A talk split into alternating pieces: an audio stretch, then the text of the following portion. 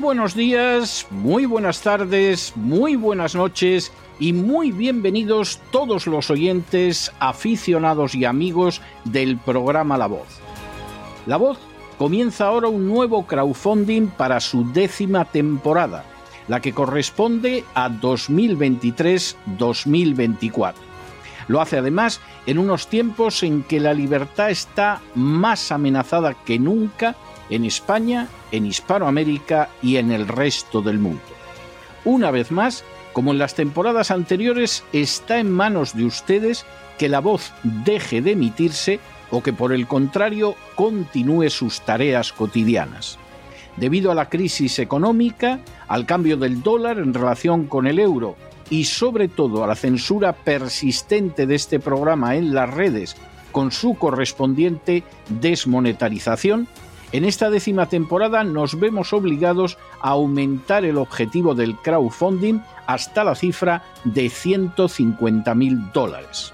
Con esa cantidad, la voz podría cubrir los gastos de hardware, la distribución por Internet del programa, los modestísimos estipendios que recibe el equipo de la voz, integrado por ocho personas, así como los gastos generados por la comisión, las recompensas y los gastos de envío relacionados con el crowdfunding.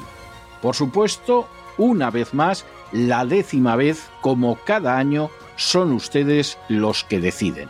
Si creen que merece la pena contribuir a la causa de la verdad, de la libertad y de la justicia, como un aporte tan modesto como puede ser el coste de tres cafés o de dos refrescos, si piensan que merece la pena seguir escuchando día a día la voz son ustedes más que bienvenidos a la hora de contribuir al nuevo crowdfunding que permitirá que puedan escuchar este programa una temporada más. Muchas gracias por todo. God bless you. Que Dios los bendiga.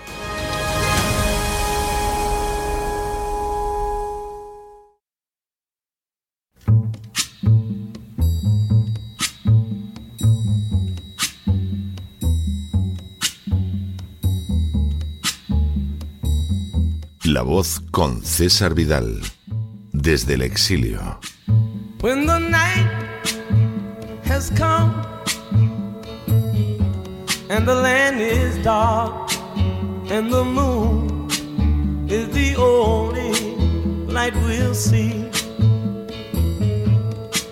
No, I won't be afraid. Oh, I won't be afraid just as long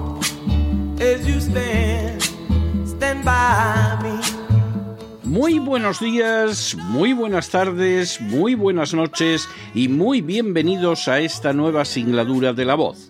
Soy César Vidal, hoy es el jueves 29 de junio de 2023 y me dirijo a los hispanoparlantes situados a uno y otro lado del Atlántico y como siempre lo hago desde el exilio.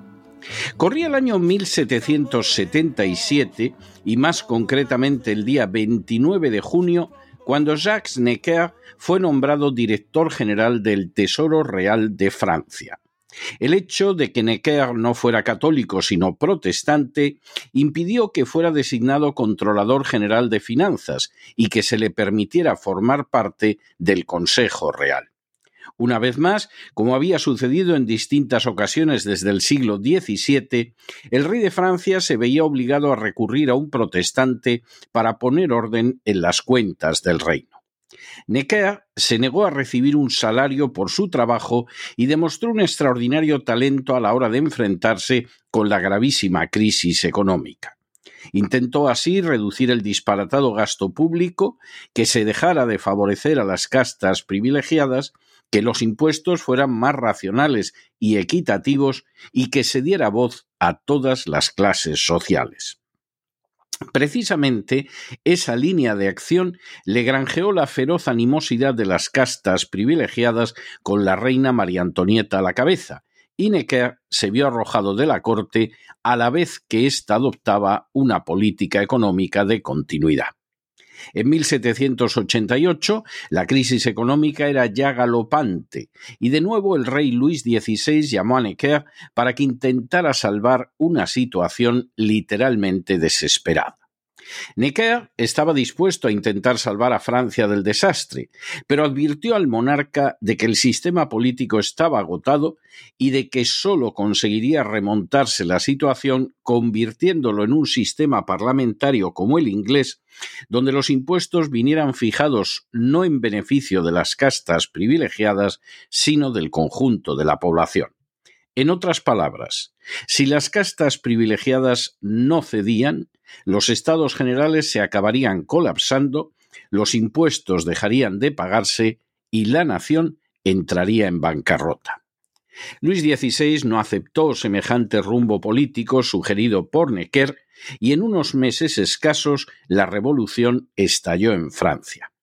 Necker marchó al exilio, de donde no regresaría al ser considerado por la izquierda como un conservador y por la derecha como un jacobino.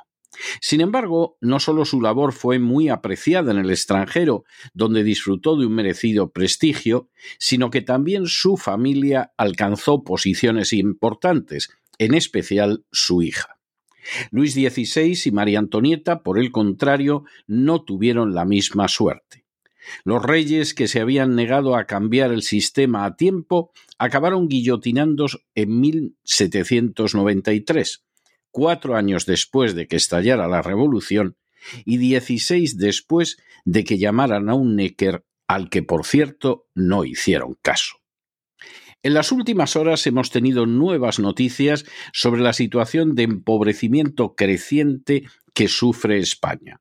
Sin ánimo de ser exhaustivos, los hechos son los siguientes. Primero, Free Market acaba de publicar un estudio económico sobre la grave situación económica de España. Segundo, el estudio destaca que la evaluación de la gestión gubernamental ha de ser contemplada en su conjunto y en algunas variables básicas ha de compararse con la experimentada por el resto de los estados del área en el que España está integrada, la Unión Europea y la Unión Económica Monetaria o en términos coloquiales Eurozona. Tercero, esa comparación con las naciones de su entorno indica que la situación económica de España anda lejos de ser positiva. Cuarto, el citado informe afirma que la variación del Producto Interior Bruto per cápita en términos reales contempló un empeoramiento aún mayor, cayó un 6,6%, la mayor contracción de esa variable a la que solo se acerca Eslovaquia. Quinto, a esto se añade que España es el cuarto país de la Unión Europea con un mayor porcentaje de personas en riesgo de pobreza o exclusión social. Sexto, en esa situación de riesgo de pobreza o exclusión social se encuentran el 26% de los españoles, circunstancia que solo es peor en Rumanía con el 34%, en Bulgaria con el 32% y en Grecia con el 26,3%. Séptimo, nos sorprende que con datos así el informe afirme con rotundidad que la economía española lo ha hecho peor que la del promedio de los estados europeos en prácticamente todos los indicadores relevantes, a pesar de hecho omitido de manera incomprensible su menor vulnerabilidad ante el shock de oferta causado por la guerra ruso-ucraniana, tanto por su menor dependencia energética de Rusia como del escaso peso de sus relaciones comerciales y financieras con los países en conflicto.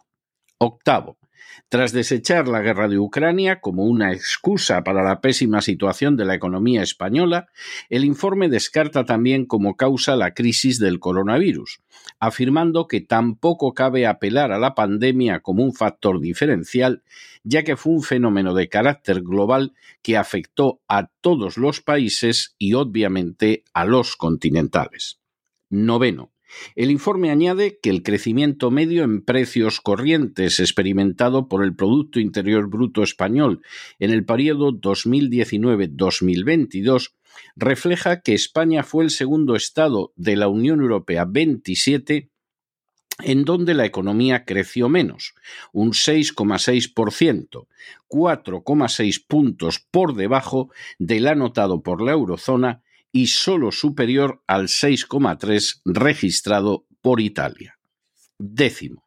De la misma manera, por lo que respecta al Producto Interior Bruto per cápita, entre 2019 y 2022, en términos nominales, no solo no aumentó, sino que se redujo en un 2,6%, solo superada por Islandia y muy lejos de la caída experimentada por las únicas otras dos economías europeas en las que el Producto Interior Bruto per cápita se contrajo, Alemania y Francia, con un 0,2% respectivamente.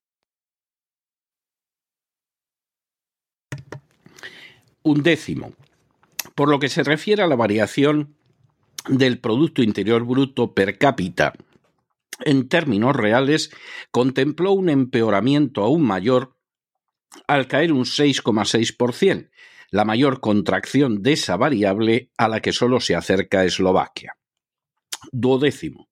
Partiendo de estas cifras, el estudio de Free Market deja de manifiesto el acusado deterioro del nivel de vida de los ciudadanos y de las familias españolas durante el mandato del actual gobierno. Décimo tercero. Según el estudio, la coalición gubernamental hizo de su lucha para mejorar las condiciones de vida de los individuos y de los hogares menos favorecidos uno de los ejes de su actuación. Para ver lo ocurrido durante la presente legislatura, es útil recurrir al concepto de carencia material severa elaborado por el Instituto Nacional de Estadística. Este es el indicador más cercano a lo que puede calificarse de pobreza. Décimo cuarto. La carencia material severa, tras haber alcanzado su nivel más bajo en 2019, se disparó a raíz de la pandemia y el cierre de la actividad económica para mantener una tendencia alcista hasta 2022. En ese año, el número de pobres existente en España se sitúa más de tres puntos por encima del que existía al comienzo de la presente legislatura y superior al punto máximo alcanzado 2014 durante la gran recesión. Décimo quinto. De esta manera, España es el cuarto país de la Unión Europea con un mayor porcentaje de personas en riesgo de pobreza o exclusión social y el número de españoles con muchas dificultades para llegar a fin de mes es superior a finales de 2022 al existente al inicio de la legislatura en 0,9 puntos, con lo que el número de familias en esa situación equivale a casi el 50% del total. Décimo sexto.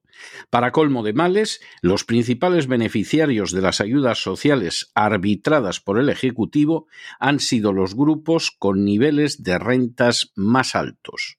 Décimo séptimo. Así, el 20% de las personas con mayores ingresos han recibido más del 30% del total de los programas puestos en marcha por el Gobierno desde 2020, mientras el 20% más pobre solo recibió el 12%. Y octavo, España está a la cabeza, junto a Italia, Grecia y Luxemburgo, de una política redistributiva con efectos más regresivos para sus hipotéticos destinatarios. El informe de Free Market deja de manifiesto que una de las consignas propagandísticas del gobierno socialcomunista de Sánchez, en el sentido de que en España se ha creado un poderoso escudo social que no deja atrás a nadie, no se corresponde en lo más mínimo con la realidad. De hecho, la política económica llevada a cabo por ese gobierno de coalición ha conseguido que España sea el cuarto país de la Unión Europea con un mayor porcentaje de personas en riesgo de pobreza o exclusión social y que el número de españoles con muchas dificultades para llegar a fin de mes sea superior a finales de 2022 al existente al inicio de la legislatura en casi un punto. Al fin y a la postre, el número de familias en esa situación equivale ya a casi el 50% del total. Y, por supuesto, ese empeoramiento no se puede atribuir ni a la guerra de Ucrania ni a la crisis del coronavirus. Sin embargo, no cabe engañarse en el sentido de culpar única y exclusivamente al gobierno de Sánchez de la presente situación. A decir verdad, resulta obvio que el mal viene de muy atrás y que la situación no ha dejado de deteriorarse por los propios vicios del sistema. De hecho, si contemplamos la situación con perspectiva, el panorama económico de los españoles comenzó a sufrir un deterioro grave con los gobiernos socialistas de Felipe González.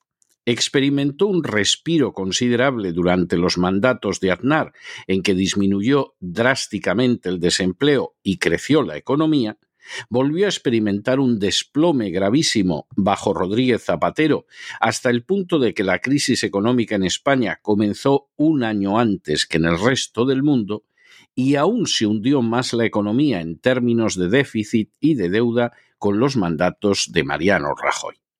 A decir verdad, el aumento salvaje del gasto público capitaneado por Rajoy, las medidas económicas más que erróneas de su ministro de Guindos y la insoportable rapacidad fiscal de su ministro de Hacienda, Cristóbal Montoro, causaron un daño inmenso a la economía y al bienestar de los españoles. Nunca España estuvo tan deteriorada económicamente ni sufrió una deuda mayor que con el gobierno del Partido Popular de Mariano Rajoy, ni siquiera con los gobiernos socialistas anteriores. En teoría, Pedro Sánchez podría haber corregido esa situación mediante medidas sencillas como la reducción del gasto público o la bajada drástica de impuestos. Pero el gobierno socialcomunista optó por una política diametralmente opuesta de la conveniente que ha empobrecido dramáticamente a los españoles. Las razones de ese deterioro creciente de la economía no están en que el gobierno sea de izquierdas o de derechas, ya que Mariano Rajoy empeoró la situación económica como no lo habían hecho los socialistas González y Zapatero. La razón está fundamentalmente en un sistema viciado, el que somete a un sistema del antiguo régimen, pero el anterior a la Revolución Francesa, a una apariencia de monarquía parlamentaria mientras que en realidad se trata de una pirámide de saqueo de la riqueza que crean las clases medias en favor de las castas privilegiadas. Es obvio que en un sistema así, donde los instrumentos esenciales del expolio nacional son un ejército de buscabonus de la agencia tributaria que nunca responde por sus acciones ilegales, el empobrecimiento tiene que ir avanzando año tras año.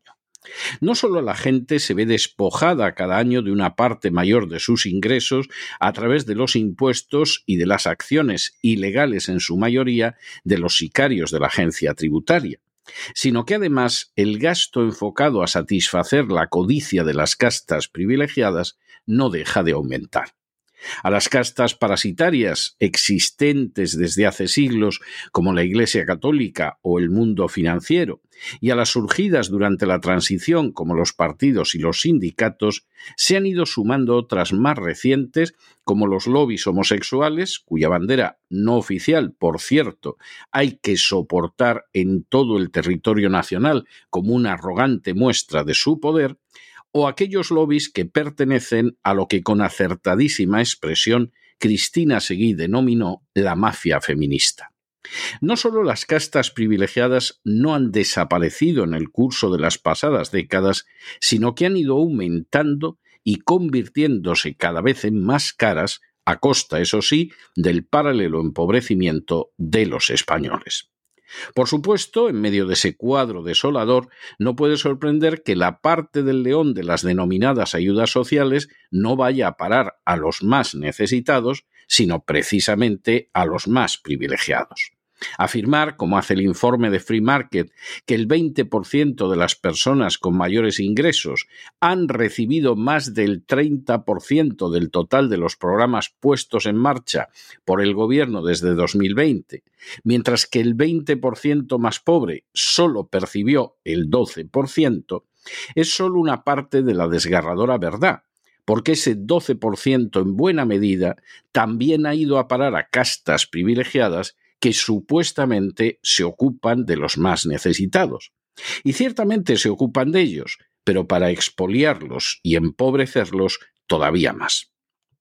Por supuesto, la situación económica ha empeorado con el gobierno actual, que ha gastado y ha recaudado a través de los buscabonus de la agencia tributaria más que los anteriores, pero no porque sea específicamente socialista o de izquierdas, sino porque ha ahondado en la política de beneficio de las castas privilegiadas seguida por los gobiernos que lo han precedido. Y, lógicamente, de esa manera solo ha contribuido a aumentar el empobrecimiento de los españoles un empobrecimiento que no desaparecerá ni dejará de aumentar mientras no desaparezca el sistema en favor de las castas privilegiadas que los roba a manos llenas.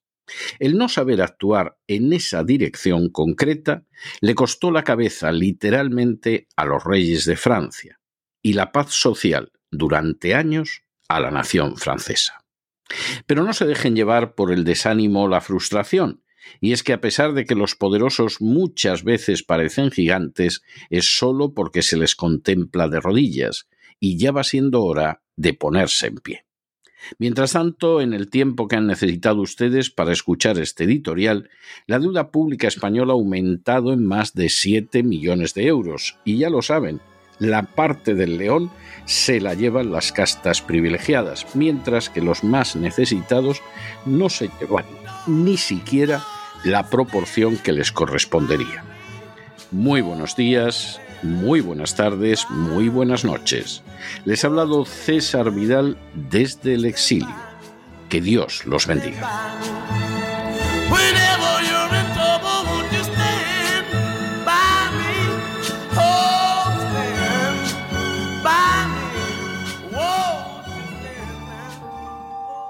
Esta sección está patrocinada por crowdfunding con el siguiente mensaje.